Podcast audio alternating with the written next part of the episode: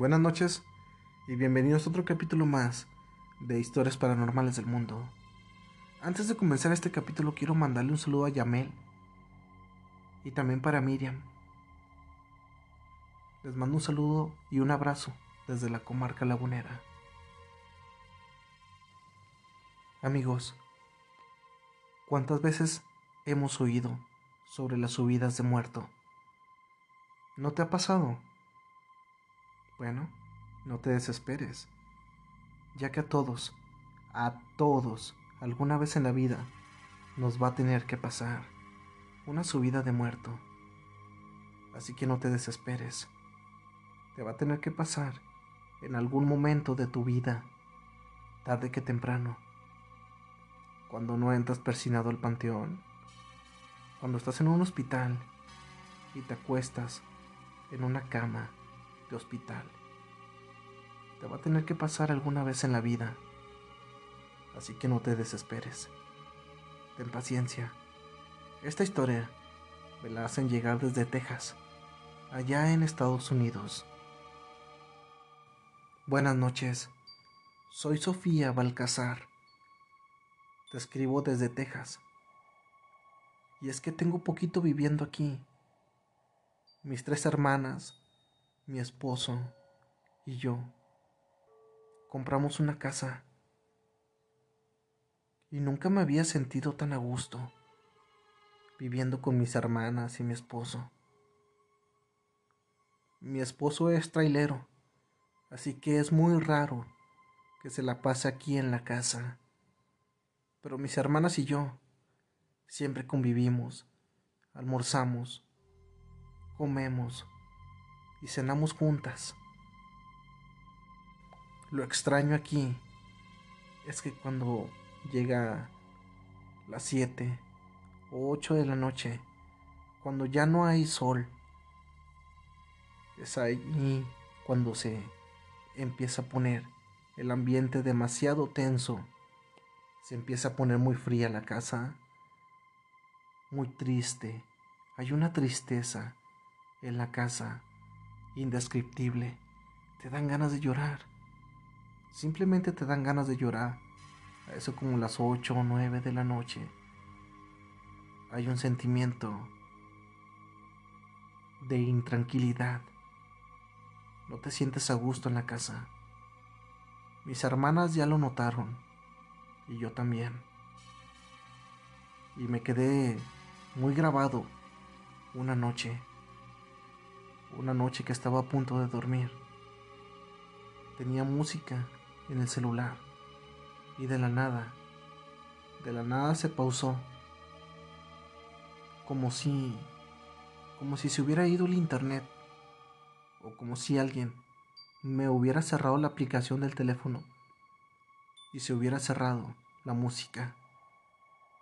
Así que cuando intenté voltearme, no podía. Intenté hablar y tampoco podía.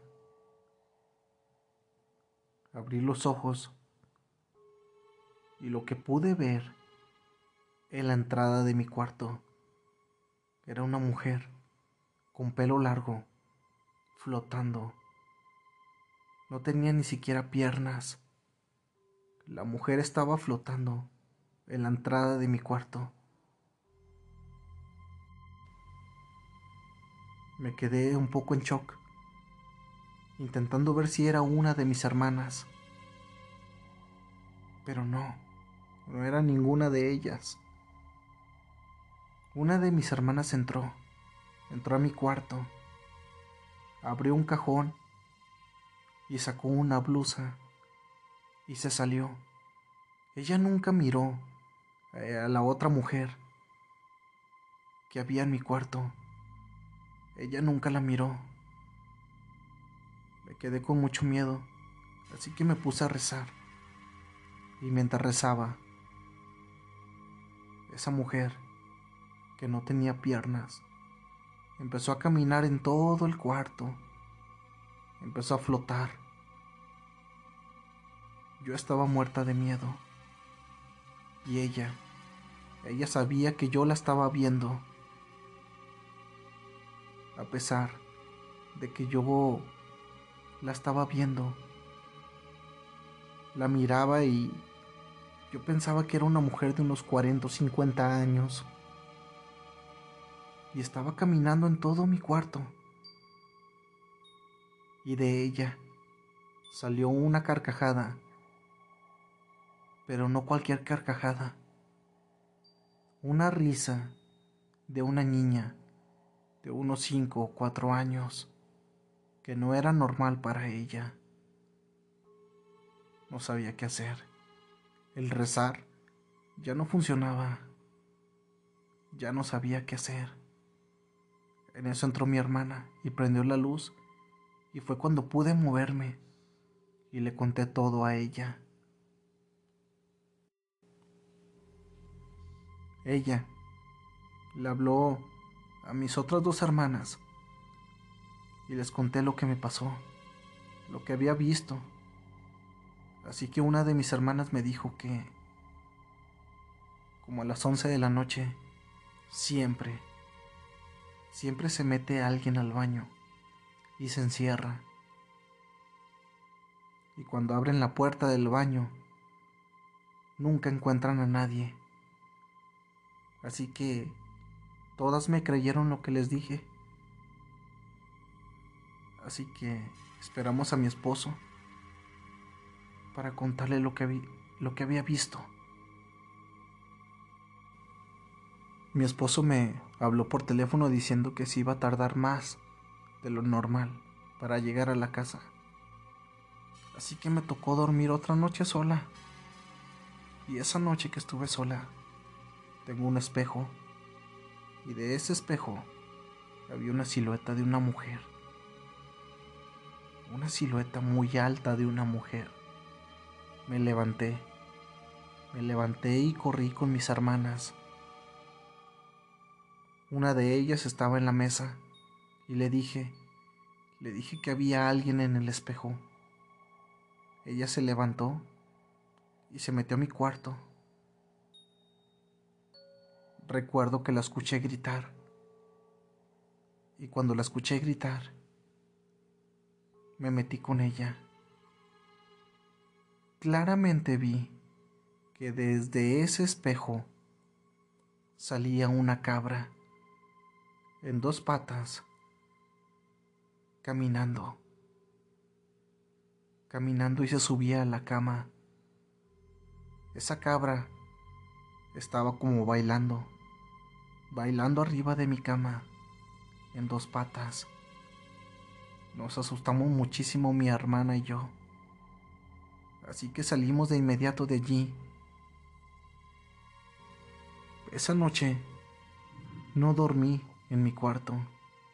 Me esperé hasta el día siguiente que llegara mi esposo y le conté lo que había pasado. Mi esposo puso una sábana en ese espejo y así duramos varias semanas durmiendo con el espejo tapado. Hasta que una tarde dice mi esposo que entró al cuarto y que quitó la sábana que habíamos puesto en el espejo. Se iba a arreglar para irse a su trabajo. Y cuando la quitó y se paró frente de él, él no tenía silueta en el espejo, no tenía reflejo, no tenía nada, no tenía ni siquiera una sombra en el espejo. Así que él se quitó de allí, agarró el espejo y se lo llevó lejos. No lo quisimos quebrar, no lo quisimos poner donde alguien lo encontrara, ¿no? Mi esposo hizo como una pequeña tumba, un agujero, y allí lo pusimos, y le echamos tierra, y allí lo dejamos.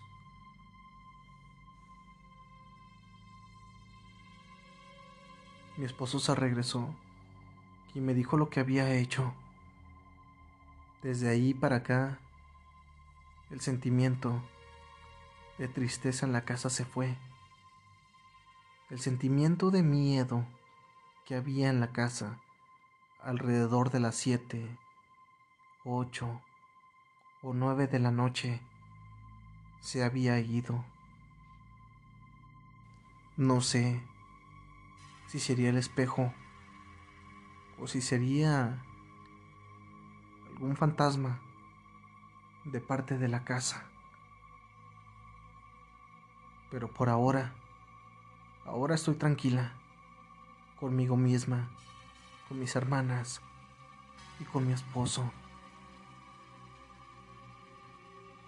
Espero publiques mi historia, ya que es real y tengo pruebas. Tengo un video que tomé, un video que tomé de ese espejo, donde pasa una sombra y enfrente del espejo no pasa nadie. Te lo voy a hacer llegar por correo electrónico.